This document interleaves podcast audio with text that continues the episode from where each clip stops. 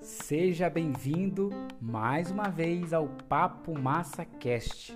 Hoje, 9 de julho de 2020, e nós continuamos aqui naquela saga dos Sapiens, essa breve história da humanidade, da qual nós estamos degustando de informações é, e conteúdos maravilhosos trazido pelo Yuval Noah Harari aqui no seu livro. E esse cardápio de informações nos torna muito mais consciente acerca do que o ser humano, né, os, eu diria assim, o sapiens, que faz parte do gênero humano, é, contribuiu é, para que é, hoje nós tivéssemos o mundo como ele é, seja do ponto de vista muito bom ou seja do ponto de vista também muito ruim, vamos dizer assim. Mas como o Val já colocou aqui em alguns capítulos, é muito arriscado julgar a vida por apenas uma década ou um século. Você tem que começar a olhar a vida, é, a história da, da, vida da humanidade a partir de milênios. E aí a gente começa realmente a ter o um melhor posicionamento para melhores atitudes. E claro que fica bem claro também durante todo o tempo é que é muito difícil você definir é, quem são os mocinhos ou quem são os bandidos, ou tratar a vida assim é muito, muito complicado. Outra coisa importante que a gente vem entendendo é que essa questão que nós implantamos em nossa mente ao longo da vida entre eles e nós, isso complicou demais. Eu acredito que se nós enxergássemos todo mundo como nós e não dividíssemos o mundo como nós e eles, seria muito mais fácil para a gente, né? Seria menos complicado. Pelo menos é o que a gente tende a pensar. Mas vamos deixar de conversa, vamos partir para mais um capítulo, capítulo 12, a lei da religião. Simbora!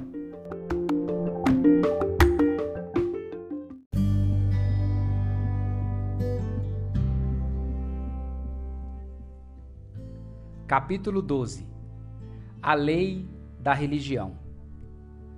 No mercado medieval, em Samarcanda, uma cidade construída em um oásis no centro da Ásia, mercadores sírios acariciavam finas sedas chinesas. Membros de tribos ferozes das estepes exibiam o último lote de escravos de cabelo de palha do extremo oeste.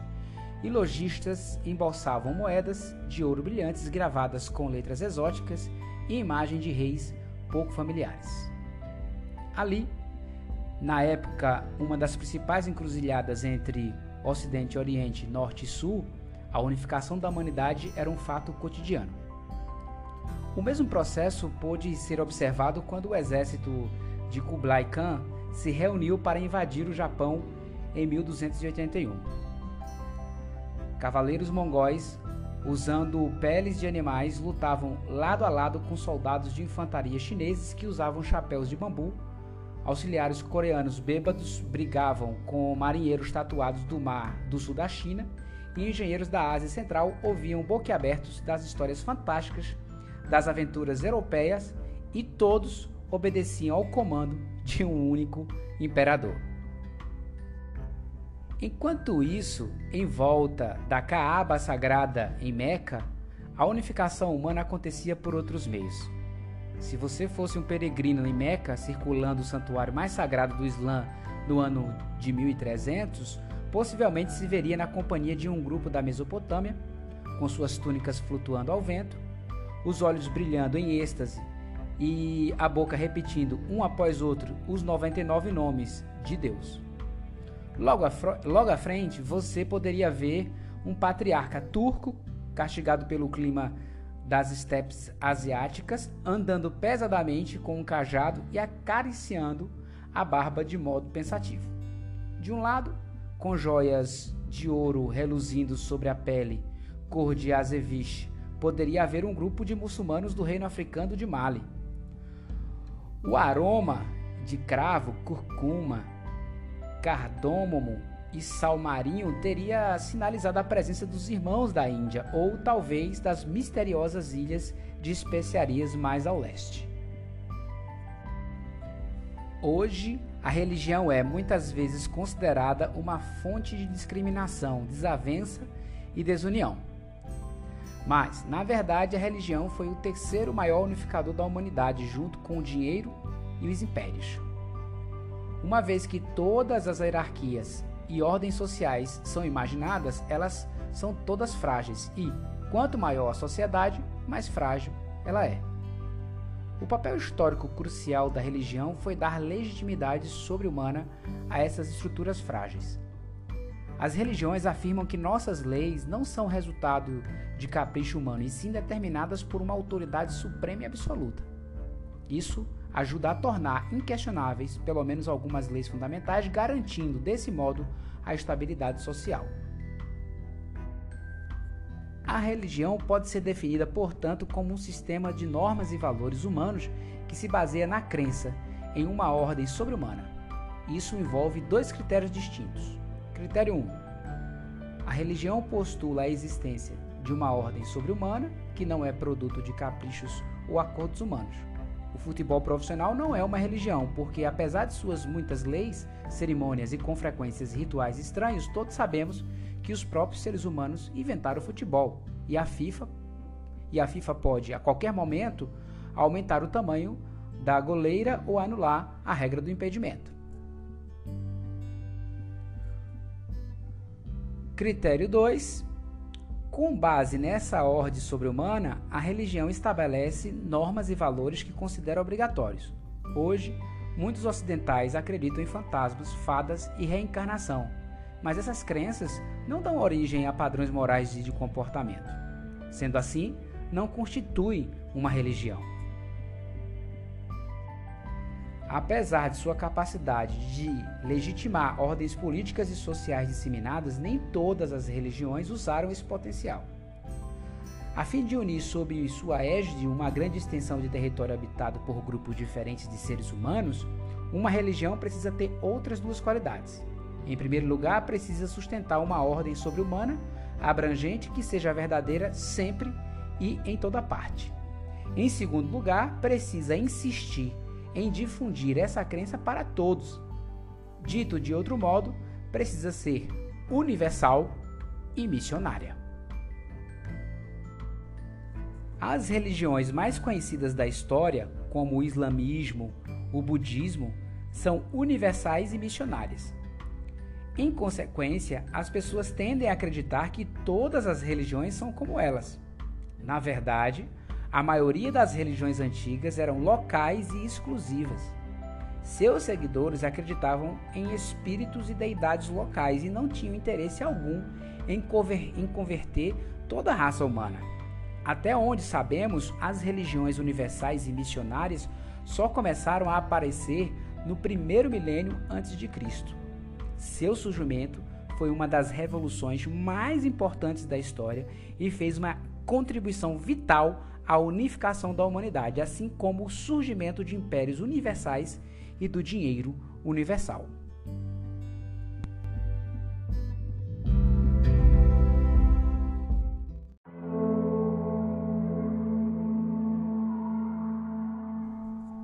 Silenciando os inocentes. Quando o animismo era o sistema de crença dominante, as normas e valores humanos tinham de levar em consideração a perspectiva e os interesses de uma infinidade de outros seres, tais como animais, plantas, fadas e fantasmas. Por exemplo, um bando de caçadores-coletores no vale do Ganges pode ter estabelecido uma lei proibindo as pessoas de cortarem uma figueira particularmente grande para evitar que o espírito da figueira ficasse furioso e se vingasse. Outro lado de caçadores-coletores vivendo no Vale do Indo, do Vale do Indo, pode ter proibido as pessoas de caçar raposas de cauda branca, porque uma raposa de cauda branca certa vez revelou a uma velha sábia onde o bando poderia encontrar obsidiana preciosa. Tais religiões tendiam a ter uma perspectiva muito local e enfatizar as características singulares de lugares, climas e fenômenos específicos. A maioria dos caçadores-coletores passava a vida inteira em uma área de não mais de mil quilômetros quadrados. Para sobreviver, os habitantes de um determinado vale precisavam entender a ordem sobre-humana que regulava esse vale e adequar seu comportamento a tal ordem. Não fazia sentido tentar convencer os habitantes de um vale distante a seguir as mesmas regras. As pessoas do Indo não se preocupavam em enviar missionários ao Ganges para convencer os, loca os locais a não caçarem raposas de cauda branca. A revolução agrícola parece ter sido acompanhada de uma revolução religiosa. Os caçadores-coletores caçavam animais selvagens e coletavam plantas silvestres que podiam ser vistos como iguais em status ao Homo sapiens. O fato de que os homens caçavam ovelhas não tornavam as ovelhas inferiores aos homens, assim como o fato de que os tigres caçavam os homens não tornavam os homens inferiores aos tigres. Os seres se comunicavam diretamente uns com os outros e negociavam as regras que governavam o habitat por eles partilhado. Já os agricultores possuíam e manipulavam plantas e animais e dificilmente se rebaixavam ao negociar suas posses. Portanto, o primeiro efeito religioso da revolução agrícola foi transformar as plantas e os animais dos membros iguais de uma mesa redonda espiritual em propriedade. Isso, no entanto, criou um grande problema. Os agricultores podem ter desejado o controle absoluto de suas ovelhas, mas sabiam perfeitamente bem que seu controle, que seu controle era limitado. Eles podiam trancar as ovelhas em currais, castrar os carneiros e criar ovelhas seletivamente, mas não tinham como garantir que as ovelhas conceberiam e dariam à luz cordeiros saudáveis, tampouco como evitar a erupção de epidemias mortais. Como então proteger a fecundidade dos bandos? Uma teoria bastante aceita sobre a origem dos deuses afirma que estes ganharam importância porque ofereciam uma solução para tal problema. Deuses como a deusa da fertilidade, o deus do céu e o deus da medicina se tornaram protagonistas quando plantas e animais perderam sua capacidade de falar, e a principal função dos deuses era fazer mediação entre os humanos e as plantas e os animais calados. Grande parte da mitologia antiga é, na verdade, um contrato em que os humanos prometem a devoção eterna aos deuses em troca do domínio de plantas e animais. Os primeiros capítulos do livro do Gênesis são um exemplo excelente. Durante milhares de anos após a Revolução Agrícola, a literatura religiosa constituiu principalmente em humanos sacrificando cordeiros e ofertando e ofertando-os com pão e vinho aos poderes divinos, que por sua vez prometiam colheitas abundantes e rebanhos fecundos. No início, a Revolução Agrícola teve um impacto muito menor no status de outros membros do sistema animista, como rochas é, nascentes, fantasmas e demônios. No entanto, pouco a pouco, esses também perderam status em favor de novos deuses. Enquanto as pessoas passavam a vida toda em territórios limitados de algumas centenas de quilômetros quadrados, a maior parte de suas necessidades podia ser atendida por espíritos locais. Mas, quando os reinos e as redes de comércio se expandiram, as pessoas precisaram contatar entidades cujo poder e autoridade abarcasse um reino inteiro ou uma região comercial inteira. A tentativa de satisfazer essas necessidades levou ao surgimento de religiões politeístas, abrindo parêntese do grego poli, muitos, e teos igual deuses, fechando parênteses. Essas religiões entendiam que o mundo era controlado por um grupo de deuses poderosos, como a deusa da fertilidade, o deus da chuva e o deus da guerra. Os humanos podiam rogar a esses deuses e os deuses podiam, se recebessem devoções e sacrifícios, dignar-se a trazer a chuva, vitória e até mesmo a saúde. O animismo não desapareceu totalmente com o advento do politeísmo. Demônios, fadas, fantasmas, rochas sagradas, nascentes sagradas e árvores sagradas continuaram sendo parte integral de quase todas as religiões politeístas. Esses espíritos eram, eram muito menos importantes que os grandes deuses, mas eram bons o bastante para satisfazer as necessidades mundanas de muitas pessoas comuns. Enquanto o rei, em sua capital, sacrificava dezenas de carneiros gordos para o grande Deus da guerra, rezando para, ele para que ele lhe concedesse a vitória sobre os bárbaros, o camponês em sua cabana acendia uma vela para a fada da figueira, rezando para que ela ajudasse a curar seu filho doente. Mas o maior impacto de ascensão dos grandes deuses não foi sobre ovelhas ou demônios, e sim sobre o status do Homo sapiens. Os animistas acreditavam que os humanos fossem apenas uma das muitas criaturas que, que habitam o mundo. Os politeístas, por outro lado, cada vez mais viam o mundo como um reflexo da relação entre deuses e humanos. Nossas preces, nossos sacrifícios, nossos pecados e nossas boas ações determinavam o destino de todo o ecossistema. Uma inundação terrível poderia exterminar bilhões de formigas, gafanhotos, tartarugas, antílopes, girafas e elefantes, só porque alguns poucos sapiens estúpidos exasperaram os deuses. O politeísmo, portanto, exaltava não só o status dos deuses, como também o da humanidade. Os membros menos afortunados do velho sistema animista perderam sua estatura e se tornaram figurantes ou objeto de cenas silenciosos no grande drama da relação do homem com os deuses.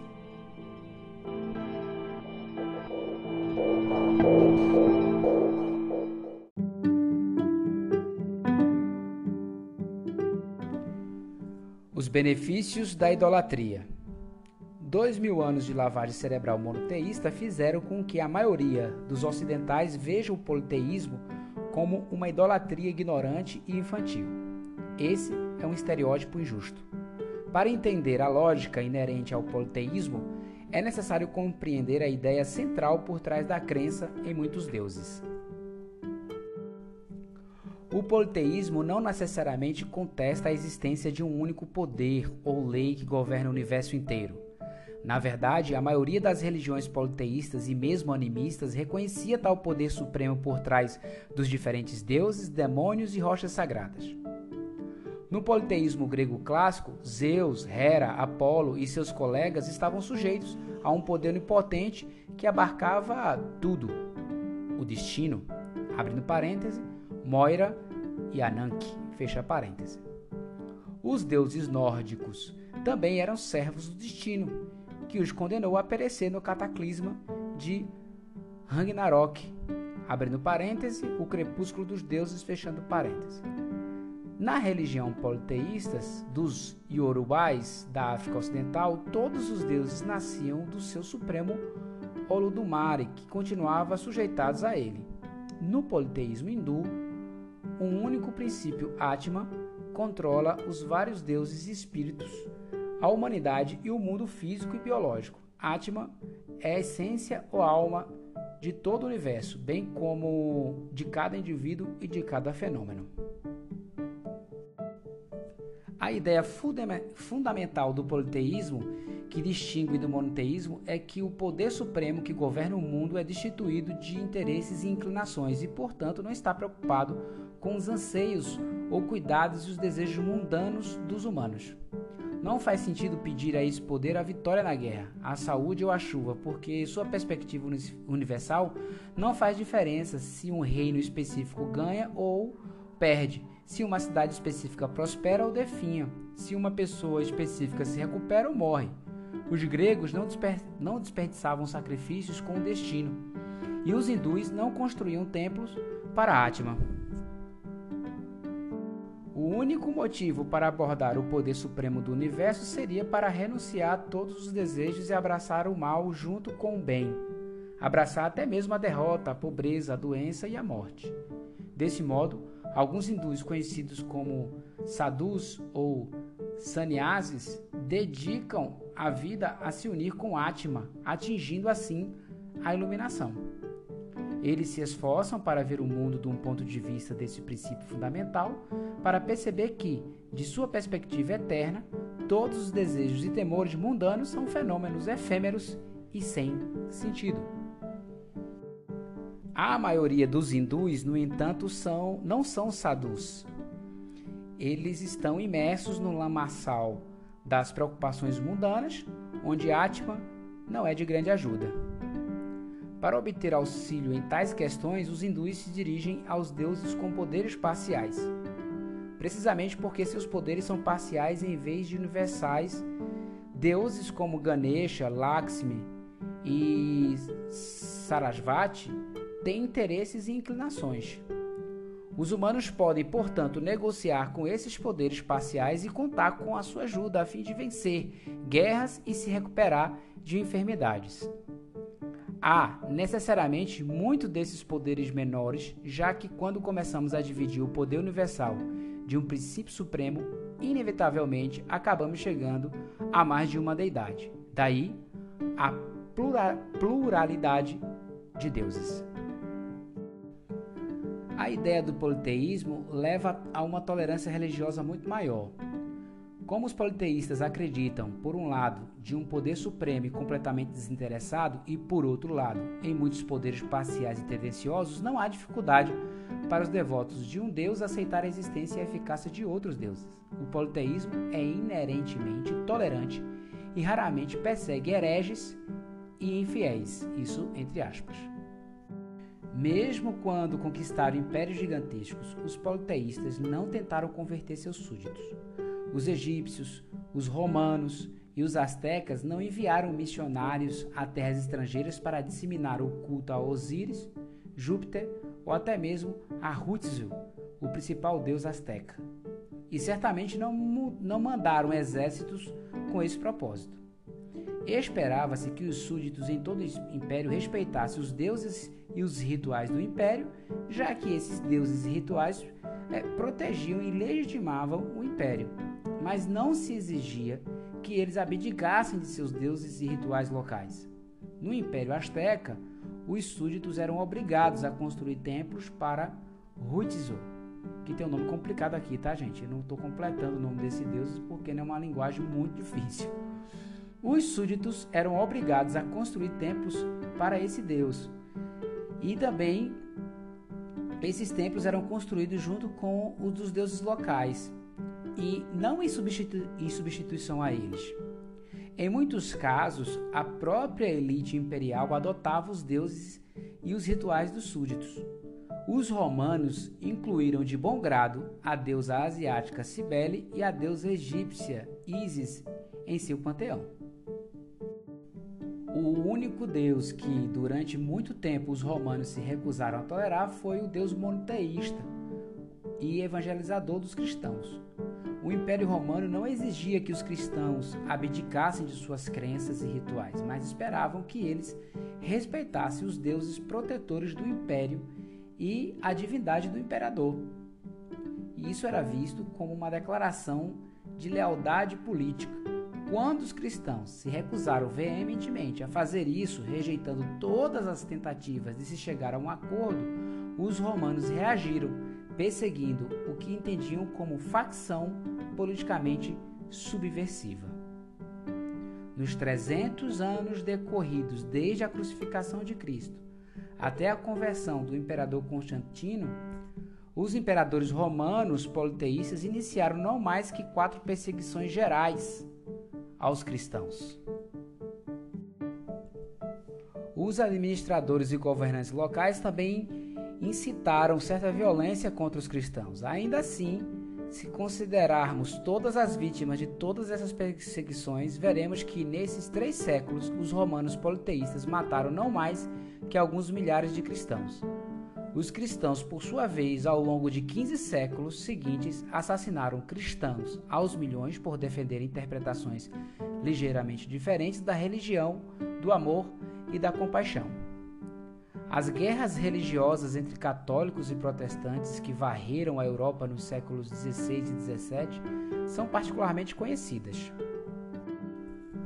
Todos os envolvidos aceitavam a divindade de Cristo e seu evangelho de amor e compaixão. No entanto, eles discordavam quanto à natureza desse amor. Os protestantes acreditavam que o amor divino é tão grande que Deus encarnou e se permitiu ser torturado e crucificado, redimindo, desse modo, o pecado original e abrindo as portas do céu a todos aqueles que professam a fé nele. Os católicos defendiam que a fé, embora essencial, não era suficiente. Para entrar no céu, os crentes tinham de participar de rituais na igreja e fazer boas ações. Os protestantes se recusavam a aceitar isso argumentando que essa compensação diminuía a grandeza e o amor de Deus. Quem quer que pense que a entrada no céu depende de suas boas ações, magnifica sua própria importância e insinua que o sofrimento de Cristo na cruz e o amor de Deus pela humanidade não são suficientes. Essas disputas teológicas ficaram tão violentas que durante o século XVI e XVII, católicos e protestantes mataram uns aos outros, às centenas de milhares. Em 23 de agosto de 1572, católicos franceses que enfatizavam a importância de boas ações atacaram comunidades de protestantes franceses que salientavam o amor de Deus pela humanidade. Nesse ataque, o dia de do massacre de São Bartolomeu, entre 5 mil e 10 mil protestantes foram assassinados em menos de 24 horas. Quando o Papa em Roma ficou sabendo do ocorrido na França, foi tomado de tanta alegria que organizou preces festivas para celebrar a ocasião e encarregou Giorgio Vasari de decorar um dos aposentos do Vaticano com um afresco do massacre. Abrindo parênteses, o aposento atualmente está inacessível aos visitantes, fechando parênteses. Mas cristãos foram mortos por outros cristãos naquelas 24 horas de que do que pelo Império Romano politeísta durante toda a sua existência.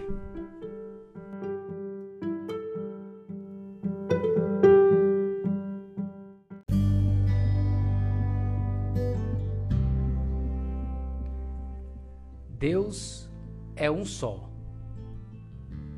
Com o tempo, alguns seguidores de divindades politeístas apegaram-se tanto a seu Deus que acabaram por se afastar da ideia politeísta básica. Eles começaram a acreditar que seu Deus era o único Deus e que ele era, na verdade, o poder supremo do universo. Porém, ao mesmo tempo, continuaram a vê-lo como tendo interesse e inclinações e acreditaram que poderiam chegar a acordos com ele.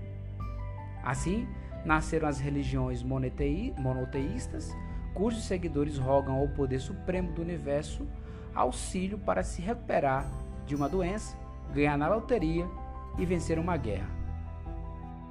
A primeira religião monoteísta de que temos notícia apareceu no Egito por volta de 1350 a.C., quando o faraó Akhenaton declarou que uma das deidades menores do panteão egípcio, o deus Aton, era na verdade é, o poder supremo governando o universo. Akhenaton institucionalizou o culto a Aton como religião do Estado e tentou controlar os cultos a todos os, os outros deuses. Sua revolução religiosa, no entanto, não teve êxito. Após sua morte, o culto a Atom foi abandonado em favor do antigo panteão. Aqui e ali, o politeísmo continuou a dar origem a outras religiões monoteístas, mas elas permaneceram marginais, sobretudo porque foram incapazes de condensar sua própria mensagem universal. O judaísmo, por exemplo, afirma que o poder supremo do universo tem interesses e inclinações, mas seu principal interesse é na minúscula nação judaica e na obscura terra de Israel. O judaísmo tinha pouco a oferecer a outras nações e durante a maior parte da sua existência não foi uma religião missionária. Esse estágio pode ser chamado de estágio do monoteísmo local. O grande avanço veio com, com o cristianismo, essa fé começou como uma seita judaica esotérica que procurava convencer os judeus de que Jesus de Nazaré era o seu tão esperado Messias. No entanto, um dos primeiros líderes da seita, Paulo de Tássio, ponderou que se o poder supremo do universo tem interesses e inclinações, e se ele se deu ao trabalho de encarnar e morrer na cruz para a salvação da humanidade, então isso é algo que deve ser comunicado a todos e não só aos judeus. Portanto, era necessário difundir a boa palavra, o Evangelho, sobre Jesus para o mundo inteiro.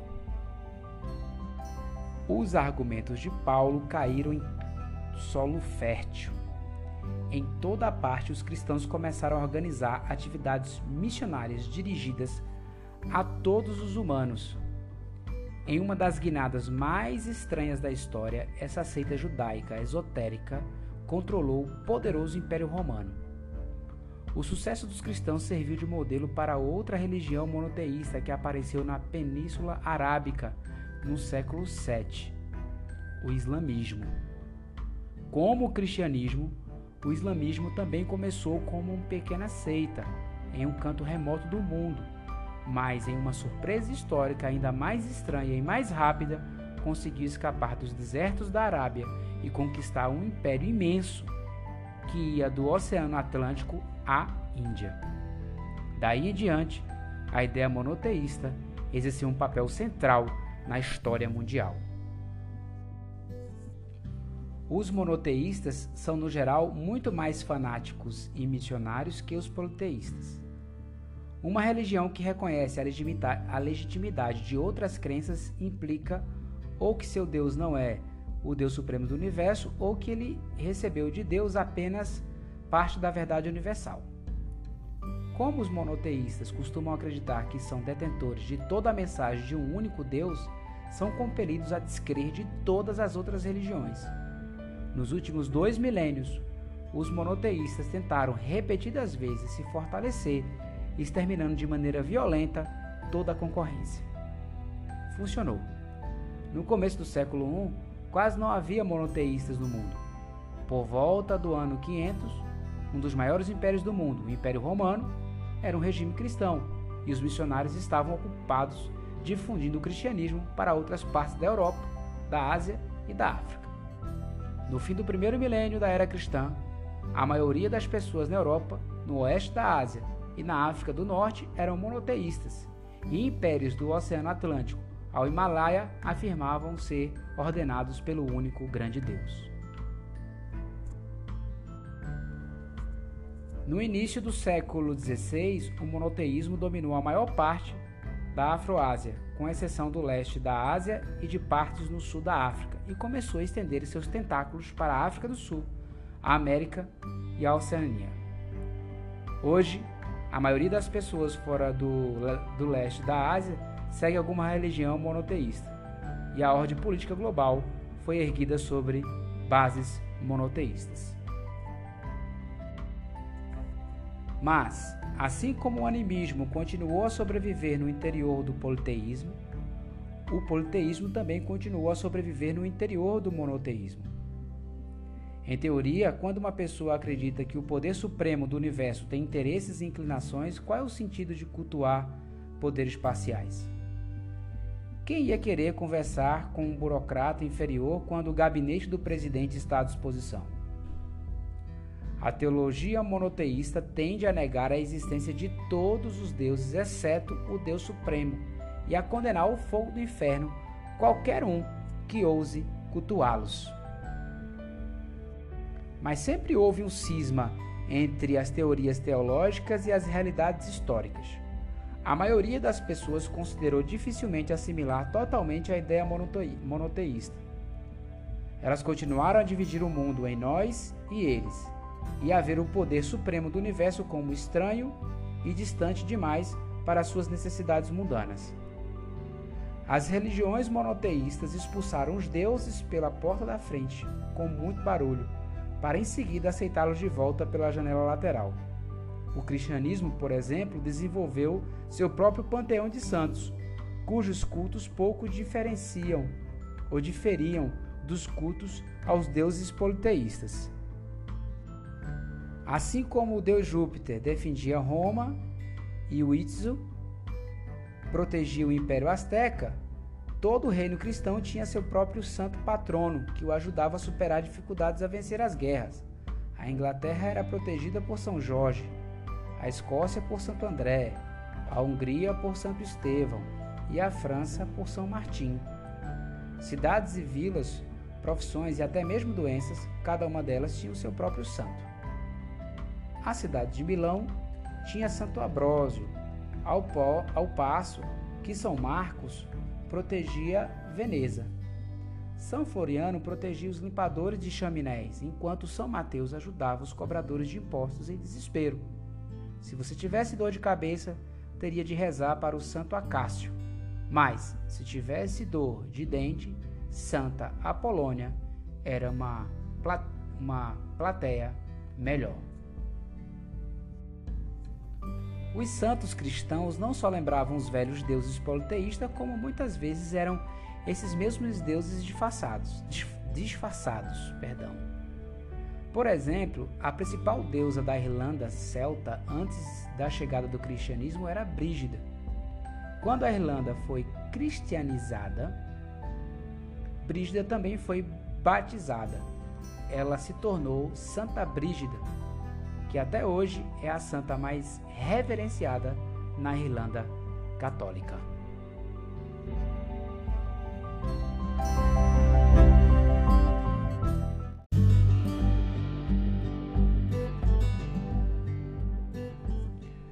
A batalha entre o bem e o mal.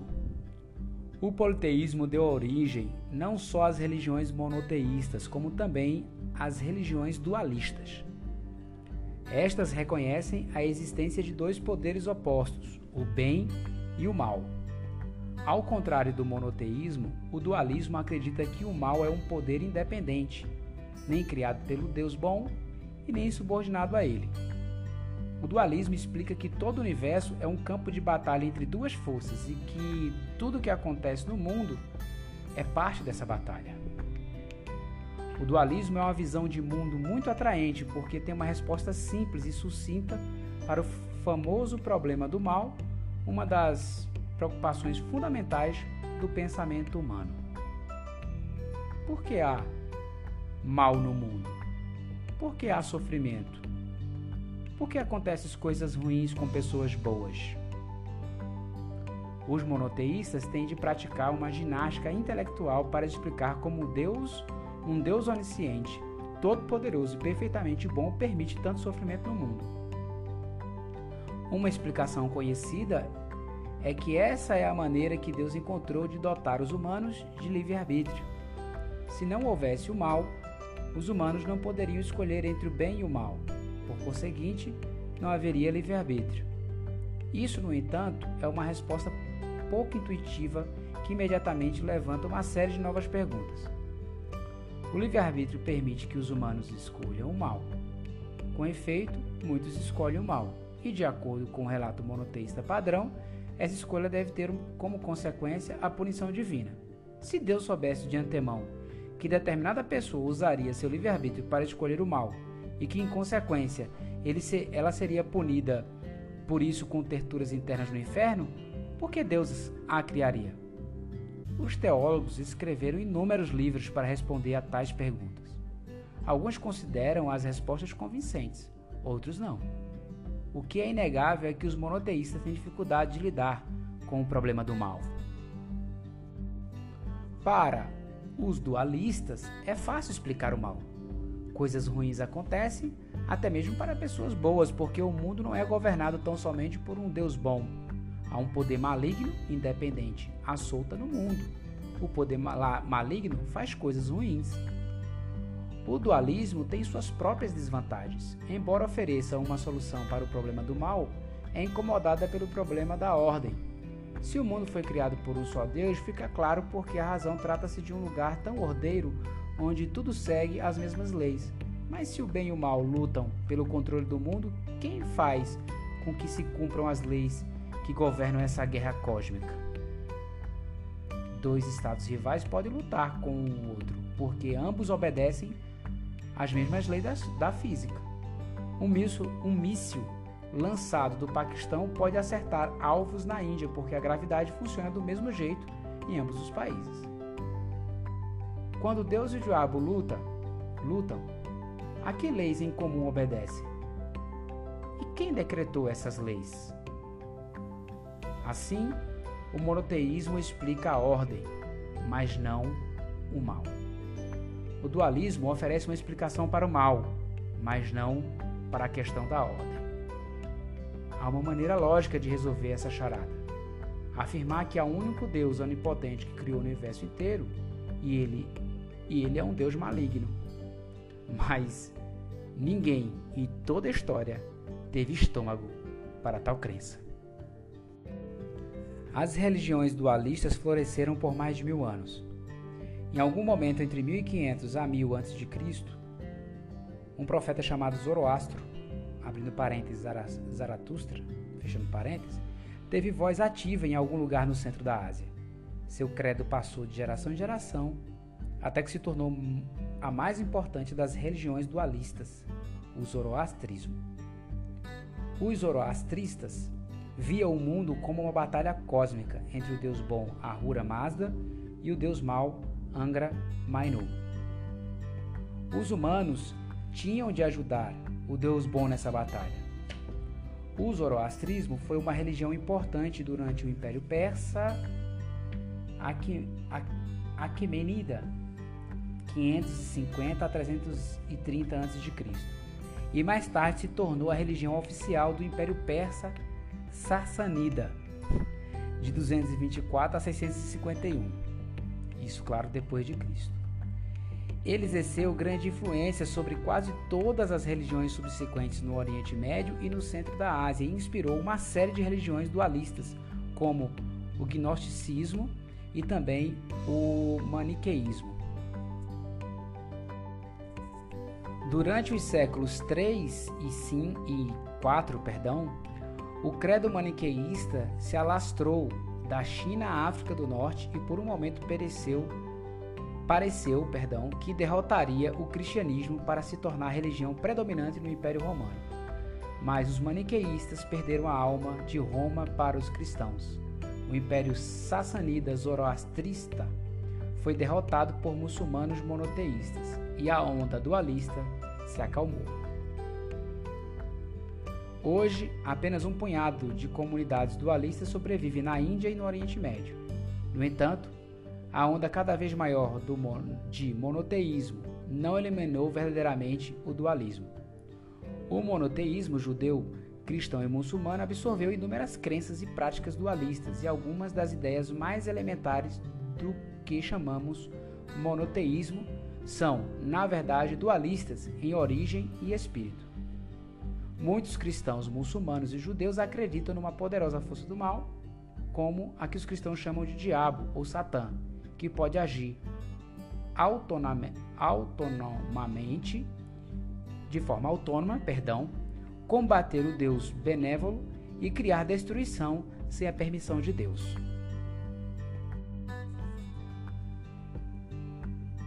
Como pode um monoteísta aderir a tal crença dualista? abrindo parênteses, que aliás não é encontrado em algum lugar nem no Velho Testamento, fechando parênteses. Logicamente é impossível. Ou você acredita em um único Deus onipotente, ou você acredita em duas forças opostas, nenhuma das quais é onipotente. Porém, os humanos têm uma capacidade incrível de acreditar em contradições. Então não deveria causar surpresa o fato de milhões de fiéis cristãos, muçulmanos e judeus conseguirem acreditar ao mesmo tempo em um Deus onipotente e um diabo autônomo. Muitos cristãos, muçulmanos e judeus chegaram a imaginar que Deus, o Deus bom, até mesmo precisa da nossa ajuda em sua luta contra o diabo. O que os inspirou, em outras coisas, a convocar os jihadis inclusive as cruzadas. Outro conceito dualista essencial, em particular no gnosticismo e no maniqueísmo, era a nítida distinção entre corpo e alma, entre matéria e espírito. Os gnósticos e maniqueístas afirmavam que o Deus bom criou o espírito e a alma, ao passo que a matéria e o corpo foram criados do Deus mau. O homem, de acordo com essa visão, serve como um campo de batalha entre a alma boa e o corpo mau. De uma perspectiva monoteísta, isso não faz sentido. Por que distinguir tão nitidamente entre corpo e alma ou entre matéria e espírito? E por que argumentar que o corpo e a matéria são maus? Afinal, tudo foi criado pelo mesmo Deus bom. Mas, mas os monoteístas se deixaram cativar por dicotomias dualistas precisamente porque elas ajudavam a resolver o problema do mal. Desse modo, tais oposições acabaram por se tornar pilares do pensamento cristão e muçulmano. A crença no céu, o reino de Deus bom, E no inferno, o reino do Deus mau, também tem origem dualista.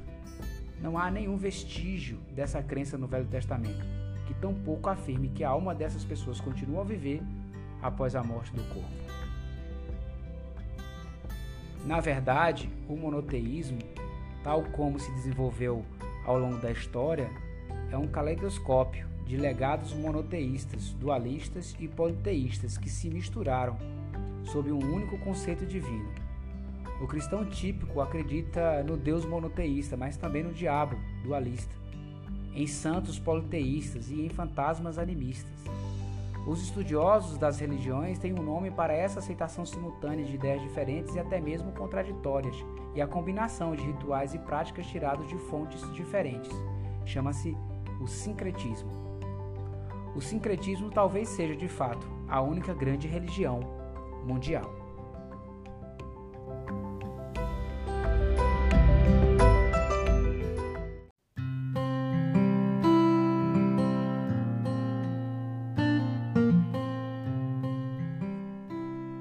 A lei da natureza. Todas as religiões que discutimos até agora têm em comum característica importante. Giram em torno de uma crença em deuses e em outras entidades sobrenaturais. Isso parece óbvio para os ocidentais que estão familiarizados principalmente com credos monoteístas e politeístas. No entanto, a história religiosa do mundo não se resume à história de Deus, dos deuses. Durante o primeiro milênio antes de Cristo, religiões de um tipo totalmente diferente começaram a se espalhar pela Afroásia. As recém-chegadas, como o jainismo e o budismo na Índia, o taoísmo e o confucionismo na China, e o estoicismo, o cinismo e o epicurismo na bacia do Mediterrâneo. Essas se caracterizavam por prescindir as dos deuses. Esses credos sustentavam que a ordem sobre-humana que governa o mundo é um produto de leis naturais e não de vontades e caprichos divinos. Parte dessas religiões baseadas em leis naturais continuou a aceitar a existência de deuses, mas os seus deuses estavam sujeitos às leis da natureza, tanto quanto os humanos, os animais e as plantas. Os deuses tinham seu nicho no ecossistema, assim como os elefantes e porco-espinhos tinham os seus. Mas, como os elefantes, não podiam mudar as leis da natureza. Um, um ótimo exemplo é o budismo, a mais importante das antigas religiões baseadas em leis naturais até hoje, um dos credos principais. A figura central do budismo não é um deus, e sim um ser humano, Siddhartha Gautama, de acordo com a tradição budista, Gautama era herdeiro de um pequeno rei, reino no Himalaia, em algum momento por volta de 500 anos antes de Cristo. O, o jovem príncipe ficou profundamente abalado com o sofrimento que viu à sua volta. Ele viu que os homens e mulheres, crianças e velhos, todos sofriam não só de calamidades ocasionais como guerra e praga, mas também de ansiedade, frustração e descontentamento que pareciam ser partes inseparáveis da condição humana. As pessoas almejavam, almejam riqueza e poder, adquirem conhecimento e posse, geram filhos e filhas e constroem casas e palácios, mas, não importa o que conquistem, nunca estão contentes. Os que vivem na, na pobreza sonham com riquezas. Os que têm um milhão querem dois milhões. Os que têm dois milhões querem dez. Mesmo os ricos e famosos raramente estão satisfeitos. Eles também são assombrados por preocupações e angústias incessantes, até que a doença, a idade avançada e a morte lhes dão um fim amargo. Tudo o que foi acumulado desaparece como fumaça. A vida é uma corrida desenfreada e sem sentido. Mas como escapar disso? Com 29 anos, Gautama fugiu de seu palácio no meio da noite, deixando para trás sua família e suas posses. Ele viajou por todo o norte da Índia como um vagabundo sem teto, procurando uma forma de se livrar do sofrimento. Visitou Asram e sentou-se aos pés de gurus, mas nenhum o libertou totalmente. Sempre restava alguma insatisfação. Ele não se desesperou. Resolveu investigar o sofrimento por conta própria, até que descobriu um método para a libertação total.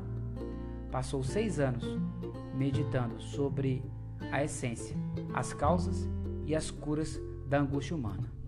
No fim, chegou à conclusão de que o sofrimento não é causado por má sorte, por injustiças sociais ou por caprichos divinos.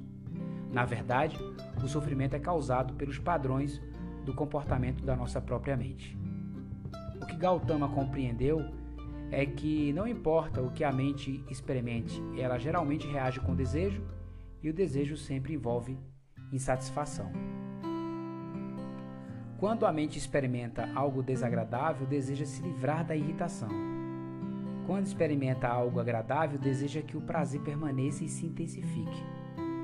Desse modo, a mente está sempre insatisfeita e inquieta. Isso fica muito claro quando experimentamos coisas desagradáveis como dor. Enquanto a dor persiste, estamos insatisfeitos e fazemos tudo o que está ao nosso alcance para evitá-la. Mas mesmo quando experimentamos coisas agradáveis, nunca estamos contentes. Tememos que o prazer desapareça ou esperamos que se intensifique. As pessoas sonham durante anos em encontrar o amor, mas raramente ficam é, satisfeitas quando o encontram. Algumas temem que o parceiro as deixe, outras sentem que se contentam um pouco e que poderiam ter encontrado alguém, alguém melhor. E todos conhecemos pessoas que conseguem sentir as duas coisas ao mesmo tempo. Grandes deuses podem enviar chuva, instituições sociais podem proporcionar justiça e um bom serviço de saúde e coincidências afortunadas podem nos transformar em milionários, mas nada disso pode mudar nossos padrões mentais elementares. Por isso, até mesmo os maiores reis são condenados a viver em agonia, fugindo constantemente de tristeza e da angústia, o tempo todo indo atrás de prazeres maiores. Gautama descobriu que havia uma maneira de escapar desse ciclo vicioso. Se quando se sentir algo agradável ou desagradável, a mente simplesmente entender as coisas como são, não haverá sofrimento. Se você vivenciar a tristeza sem desejar que a tristeza desapareça, continuará a sentir tristeza, mas não sofrerá com isso. Com efeito, pode haver riqueza na tristeza. Se você vivenciar a alegria sem desejar que a alegria perdure e se intensifique, continuará a sentir alegria sem perder a paz de espírito. Mas como fazer com que a mente aceite as coisas como são sem desejar? Aceitar a tristeza como, como tristeza e a alegria como alegria e a dor como a dor. Gautama desenvolveu um conjunto de técnicas meditativas que treinam a mente para experimentar a realidade tal como é, sem desejos.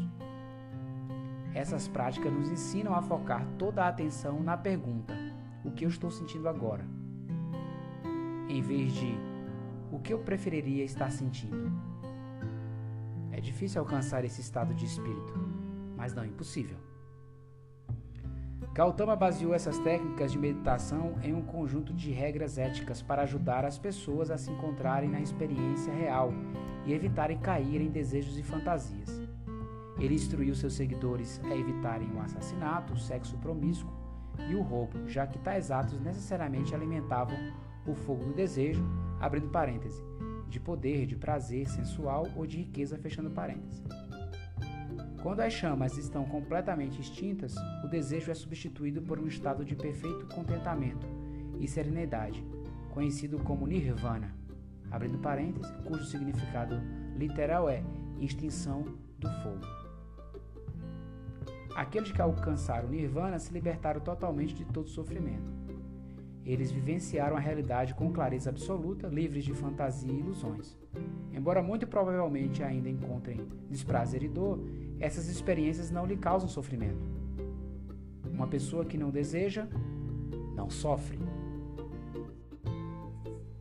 De acordo com a tradição budista, o próprio Gautama alcançou o Nirvana e se livrou totalmente do sofrimento.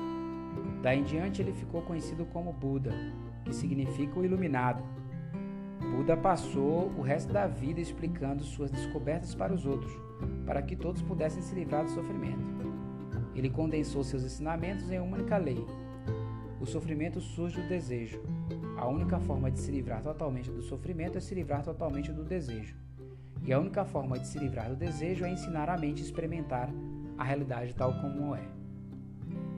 Essa lei, conhecida como Dharma ou Dhamma, é vista pelos budistas como uma lei universal da natureza, que, abrindo parênteses, o sofrimento surge do desejo, fechando parênteses, é sempre e em toda parte verdadeiro, assim como na física moderna é I é sempre igual a MC.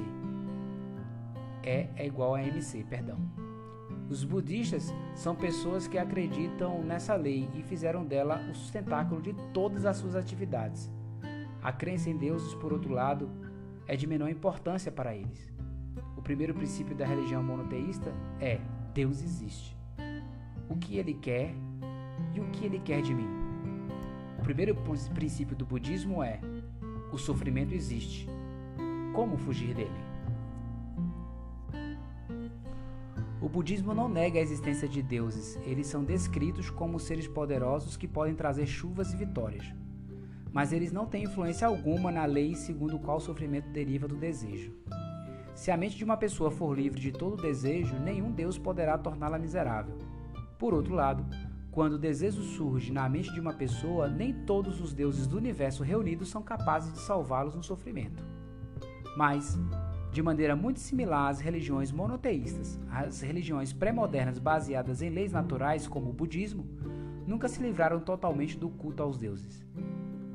O budismo dizia às pessoas que elas deveriam almejar o objetivo supremo de completa libertação do sofrimento, e não algumas paradas ao longo do caminho como propriedade econômica e poder político. No entanto, 99% dos budistas não alcançam o nirvana, e mesmo que espere alcançá-lo em alguma vida futura, dedicam a maior parte da sua vida presente à busca de realizações mundanas, de modo que continuam a cultuar vários deuses, como deuses hindus na Índia, os deuses Bon no Tibete e os deuses shintoístas no Japão. Além disso, com o passar do tempo, várias seitas budistas criaram panteões de Budas e Bodhisattvas. Esses são seres humanos e não humanos com a capacidade de se livrar totalmente do sofrimento, mas que abriram mão dessa libertação por compaixão, a fim de ajudar os inúmeros seres que continuam presos no ciclo do sofrimento.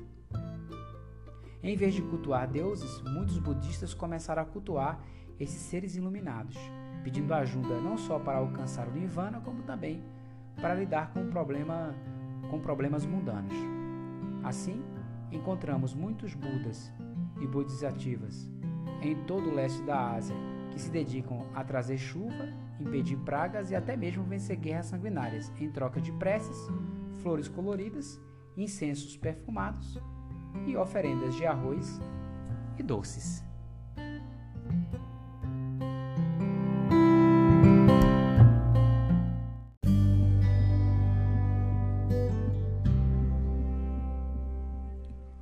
O culto do homem. Os últimos 300 anos muitas vezes são retratados como uma era de secularismo crescente em que as religiões perderam cada vez mais a sua importância. Se estamos falando de religiões teístas, isso é, em grande parte, correto.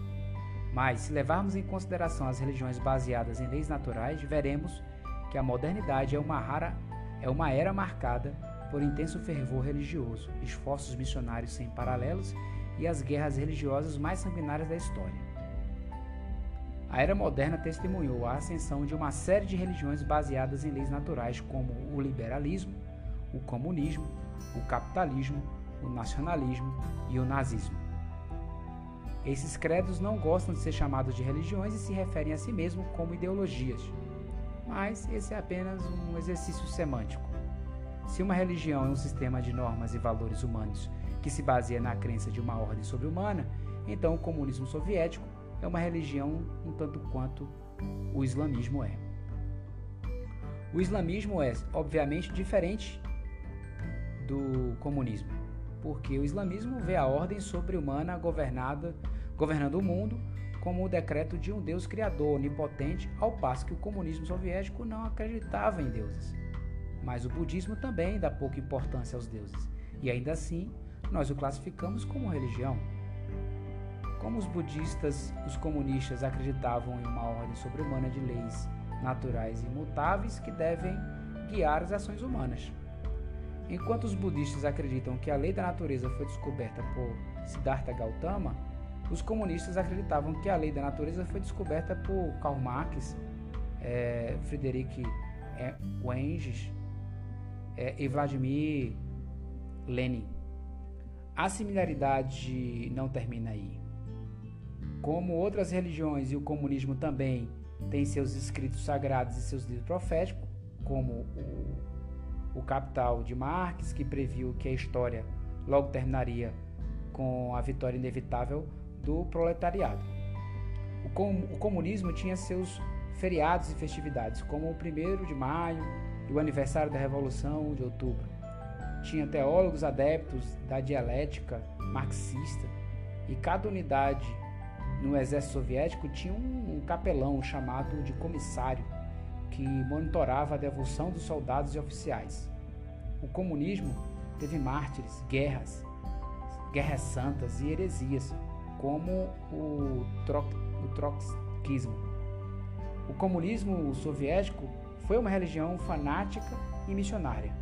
Um comunista devoto não podia ser cristão nem budista, e se esperava que difundisse o evangelho de Marx e Lenin, mesmo que isso lhe custasse a própria vida. Alguns leitores podem se sentir desconfortáveis com essa linha de raciocínio. Se isso o faz sentir melhor, continue chamando o comunismo de ideologia em vez de religião. Não faz diferença. Podemos dividir os credos em religiões centradas em, um, em Deus e ideologias sem Deus que afirmam se basear em leis naturais. Mas então, para sermos coerentes, precisamos catalogar pelo menos algumas seitas budistas, taoístas e estoicas como ideologias em vez de religião. Por outro lado, devemos notar que a crença em Deus persiste no seio de muitas ideologias modernas e que algumas delas, mais notadamente o liberalismo, têm pouco sentido sem essa crença. Seria impossível investigar aqui a história de todos os credos modernos, especialmente porque não há fronteiras claras entre eles. São tão sincréticos quanto o monoteísmo e o budismo popular. Assim como um budista pode cultuar deidades hindus e o monoteísta pode acreditar na existência de Satã, o norte-americano típico de nossos dias é simultaneamente um nacionalista. Abrindo parênteses, acredita na existência de uma nação norte-americana com um papel especial a exercer na história. Fecha parênteses capitalista de livre mercado. Abrindo parênteses, acredita que a competição aberta e a busca dos próprios interesses são as melhores maneiras de criar uma sociedade próspera, fechando parênteses. E também é humanista liberal, que acredita que os humanos foram dotados pelo Criador de certos direitos inalienáveis, fechando parênteses. O nacionalismo será discutido no capítulo 18. O capitalismo, a mais bem-sucedida das religiões modernas, tem um capítulo inteiro lá no capítulo 16, que expõe suas principais crenças e rituais. Nas páginas restantes desse capítulo abordarei as religiões humanistas. As religiões teístas focam o culto aos deuses, abrindo parênteses, por isso são chamadas de teístas, da palavra grega para Deus, Theos, fechando parênteses. As religiões humanistas continuam, é, cultuam a humanidade, ou, mais corretamente, o Homo sapiens. O humanismo é a crença de que o Homo sapiens tem uma natureza única e sagrada, que é fundamentalmente diferente da natureza de todos os outros animais e todos os outros fenômenos. Os humanistas acreditam que a natureza única do Homo sapiens é a coisa mais importante do mundo e determina o significado de tudo que acontece no universo. O bem supremo é o bem do Homo sapiens. O resto do mundo e todos os outros seres só existem para o benefício dessa espécie. Todos os humanistas cultuam a humanidade, mas eles não concordam quanto a essa definição. Os humanistas se dividiram em três seitas rivais que disputam a definição exata de humanidade, assim como seitas cristãs rivais disputam a definição exata de Deus. Hoje, a seita humanista mais importante é o humanismo liberal, que acredita que a humanidade é uma qualidade de indivíduos humanos e que a liberdade de indivíduos é, portanto, sacrossanta. De acordo com os liberais, A natureza sagrada da humanidade reside em cada Homo sapiens individual. A essência dos indivíduos humanos dá significado ao mundo e é a fonte de toda autoridade ética e política. Se nos depararmos com um dilema ético ou político, devemos olhar para dentro e escutar nossa voz interior, a voz da humanidade. Os principais mandamentos do humanismo liberal visam a proteger a liberdade dessa voz interior contra a intrusão ou o dano. Esses mandamentos são coletivamente conhecidos como direitos humanos. É por isso, por exemplo, que os liberais se opõem à tortura e à pena de morte. Nos primórdios da Europa moderna, considerava-se que os assassinos violavam e desestabilizavam a ordem cósmica. Para restaurar o equilíbrio cósmico, era necessário torturar e executar publicamente o criminoso para que todos pudessem ver a ordem restabelecida. Comparecer a execuções horrendas era um dos passatempos favoritos dos habitantes de Londres e de Paris na época de Shakespeare e de Molière. Na Europa de hoje, o assassinato é visto como uma violação, uma violação da natureza sagrada da humanidade. Para restaurar a ordem, os europeus de hoje não torturam e executam criminosos. Em vez disso, punem um assassino de forma que o considere a mais humana possível, de modo a proteger até mesmo reconstruir a sua sanidade ou a sua santidade humana. Ao honrar a natureza humana do assassino, todos são lembrados da santidade da humanidade e a ordem é restabelecida. Ao defender o assassino, corrigimos o que o assassino estragou. Embora o humanismo liberal santifique os humanos, não nega a existência de Deus e, com efeito, se baseia em crenças monoteístas. A crença liberal na natureza livre e sagrada de cada indivíduo é um legado direto da crença cristã tradicional em almas individuais livres e eternas. Sem poder, sem poder recorrer a almas eternas e a um Deus Criador, fica embaraçosamente difícil para os liberais explicar o que há de tão especiais nos indivíduos sapiens. Outra seita importante é o humanismo socialista. Os socialistas acreditam que a humanidade é coletiva e não individualista. Eles consideram sagrada não a voz interna de cada indivíduo, mas da espécie Homo sapiens como um todo. Enquanto os humanistas liberais buscam tanta liberdade quanto possível para os indivíduos humanos, os humanos ou os humanistas ou humanismo socialista busca a igualdade entre todos os humanos. De acordo com os socialistas, a desigualdade é a pior blasfêmia contra a santidade da humanidade, porque privilegia qualidades periféricas dos humanos em detrimento de sua essência universal. Por exemplo, quando os ricos têm privilégios sobre os pobres, significa que damos mais valor ao dinheiro do que à essência universal de todos os humanos, que é a mesma para ricos e pobres. Como o humanismo liberal, o humanismo socialista também se baseia no monoteísmo. A ideia de que todos os humanos são iguais é uma versão renovada da convicção monoteísta que todas as almas são iguais diante de Deus. A única seita humanista que rompeu com o monoteísmo tradicional é o humanismo evolutivo, cujos representantes mais famosos são os nazistas. O que, o que, o que distinguia perdão, o nazismo de outras seitas humanistas era uma definição diferente de humanidade que era fortemente influenciada pela teoria da evolução. A diferença de outros humanistas, os nazistas acreditavam que a humanidade não é algo eterno e universal, e sim uma espécie mutável que pode evoluir ou até mesmo se degenerar. O homem pode evoluir e se tornar um super-homem, ou degenerar e se tornar um sub-humano.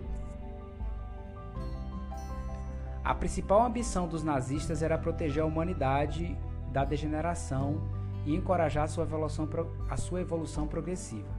É por isso que os nazistas afirmam que a raça ariana, a forma mais avançada de humanidade, tinha de ser protegida e encorajada ao passo que tipos degenerados de Homo sapiens, como judeus, ciganos, homossexuais e doentes mentais, tinham de ser colocados em quarentena, até mesmo exterminados.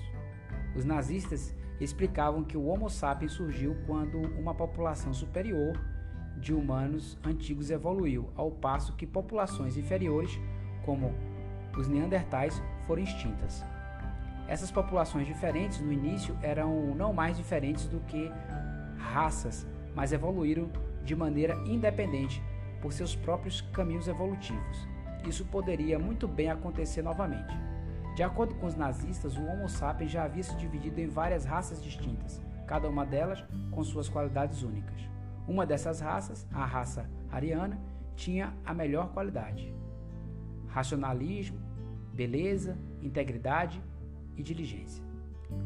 A raça ariana, portanto, tinha o potencial de transformar o homem em super-homem. Outras raças, como judeus e negros, eram os neandertais de hoje, apresentando qualidades inferiores.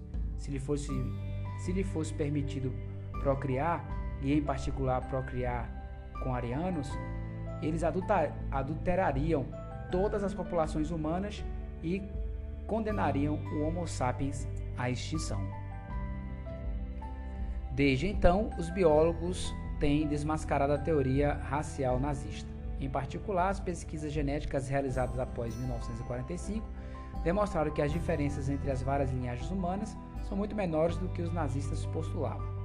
Mas essas conclusões são relativamente novas. Dado o estado do conhecimento científico em 1933, as crenças nazistas dificilmente estavam em dissonância com o pensamento da época. A existência de raças humanas diferentes, a superioridade da raça branca e a necessidade de proteger e cultivar essa raça superior foram crenças amplamente aceitas pela maior parte das elites ocidentais. Acadêmicos nas universidades ocidentais mais prestigiosas, usando os métodos científicos ortodoxos da época, publicaram estudos que supostamente comprovavam que membros da raça branca eram mais inteligentes, mais éticos e mais habilidosos que africanos ou indianos. Políticos em Washington, Londres e Canberra davam como certo que era seu dever evitar a, a adulteração e a degeneração da raça branca, ao, por exemplo, é, restringir a imigração da China ou mesmo da Itália para países arianos, como Estados Unidos e a Austrália. Essas posições não mudaram simplesmente porque novas pesquisas científicas foram publicadas. Os progressos sociológicos e políticos foram agentes muito mais poderosos da mudança. Nesse sentido, Hitler cavou não só o seu próprio túmulo, como também o do racismo em geral. Quando iniciou a Segunda Guerra Mundial, ele compeliu seus inimigos a fazer distinções claras entre nós e eles. Mais tarde, precisamente porque a ideologia nazista era tão racista, o racismo caiu em um descrédito no Ocidente. Mas a mudança levou tempo. A supremacia branca continuou sendo uma ideologia dominante na política norte-americana, pelo menos até mesmo em 1960. A política da Austrália Branca, que restringia a imigração dos povos não brancos ao país, continuou vigente até 1973. Os aborígenes australianos não tinham direitos políticos iguais até os anos de 1960 e muitos eram proibidos de votar nas eleições porque eram considerados inaptos para atuarem como cidadãos. Os nazistas não detestavam a humanidade, eles combatiam o humanismo liberal, os direitos humanos e o comunismo precisamente porque admiravam a humanidade e acreditavam no grande potencial da espécie humana. Mas, seguindo a lógica da evolução darwinista, argumentavam que era preciso permitir que a seleção natural eliminasse os indivíduos inaptos e deixasse que apenas os mais aptos sobrevivessem e se reproduzissem. Ao socorrer os fracos, o liberalismo e o comunismo não só permitiam que os indivíduos inaptos sobrevivessem, como também lhes davam oportunidade de se reproduzir, dessa forma boicotando a seleção natural. Em tal mundo, os humanos mais aptos, inevitavelmente, afundariam em um mar de degenerados e inaptos. A humanidade se tornaria cada vez menos apta com o passar das gerações, o que poderia levar à sua extinção. Um livro de biologia alemão de 1942 explica no capítulo, abrindo parênteses, As leis da natureza e a humanidade, fechando parênteses, que a lei suprema da natureza é que todos os seres estão condenados a uma luta cruel pela sobrevivência. Depois de descrever como as plantas lutam pelo território, como os besouros lutam para encontrar parceiros para acasalar e assim por diante, o livro conclui que dois pontos. A batalha pela existência é árdua e inclemente, mas é a única maneira de manter a vida. Essa luta elimina tudo que é inapto para a vida e seleciona tudo que é capaz de sobreviver. Essas leis naturais são incontroversas. As criaturas vivas se demonstram com sua própria sobrevivência. Elas são implacáveis. Os que resistem a elas serão exterminados. A biologia nos fala apenas de animais e de plantas. A biologia não nos fala apenas de animais e de plantas, perdão. Também nos mostra as leis que devemos seguir em nossa vida e fortalece nossa disposição para viver e lutar de acordo com essas leis. O, o significado da vida é luta. Ai daquele que transgredir essas leis. Então, segue-se uma citação de Mein Kampf, abrindo, para, abrindo aspas. A pessoa que tentar lutar contra a lógica férrea da natureza luta contra os princípios aos quais deve agradecer por sua vida como ser humano. Lutar contra a natureza é provocar a sua própria destruição. No início do terceiro milênio, o futuro do humanismo evolutivo não está claro. Durante 60 anos, após o fim da guerra contra Hitler, foi um tabu associar o humanismo com a evolução e defender o uso do método biológico para aprimorar, diria assim, o Homo sapiens. Mas, hoje, tais projetos estão em voga novamente. Ninguém fala de exterminar raças ou pessoas inferiores, mas muitos cogitam usar nosso conhecimento cada vez maior da biologia humana para criar super-humanos. Ao mesmo tempo, uma brecha enorme está se abrindo entre os dogmas do humanismo liberal e as últimas descobertas das ciências da vida. Uma brecha que não podemos ignorar por muito tempo. Nossos sistemas jurídicos e políticos liberais se baseiam na crença que todo indivíduo tem uma natureza interna sagrada, indivisível e imutável, que dá significado ao mundo e que é uma fonte de toda autoridade ética e política. Essa é uma reencarnação da crença cristã tradicional em uma alma livre e eterna que reside em cada indivíduo. Mas nos últimos 200 anos, as ciências da vida minaram totalmente essa crença. Os cientistas que estudam o funcionamento interno do organismo humano não encontraram ali nenhuma alma. Eles argumentam cada vez mais que o comportamento humano é determinado por hormônios, genes e sinapses, e não pelo livre-arbítrio. As mesmas forças que determinam o comportamento de chimpanzés, lobos e formigas. Nossos sistemas jurídicos e políticos tentam varrer tais descobertas inconvenientes para debaixo do tapete.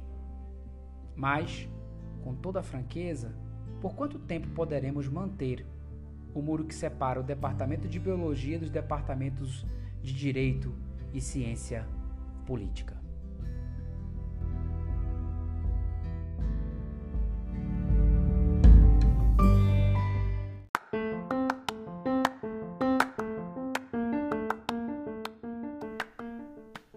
Terminamos mais um episódio. Esse foi o um episódio longo, mas muito informativo acerca das religiões e toda essa história que nos envolve até hoje.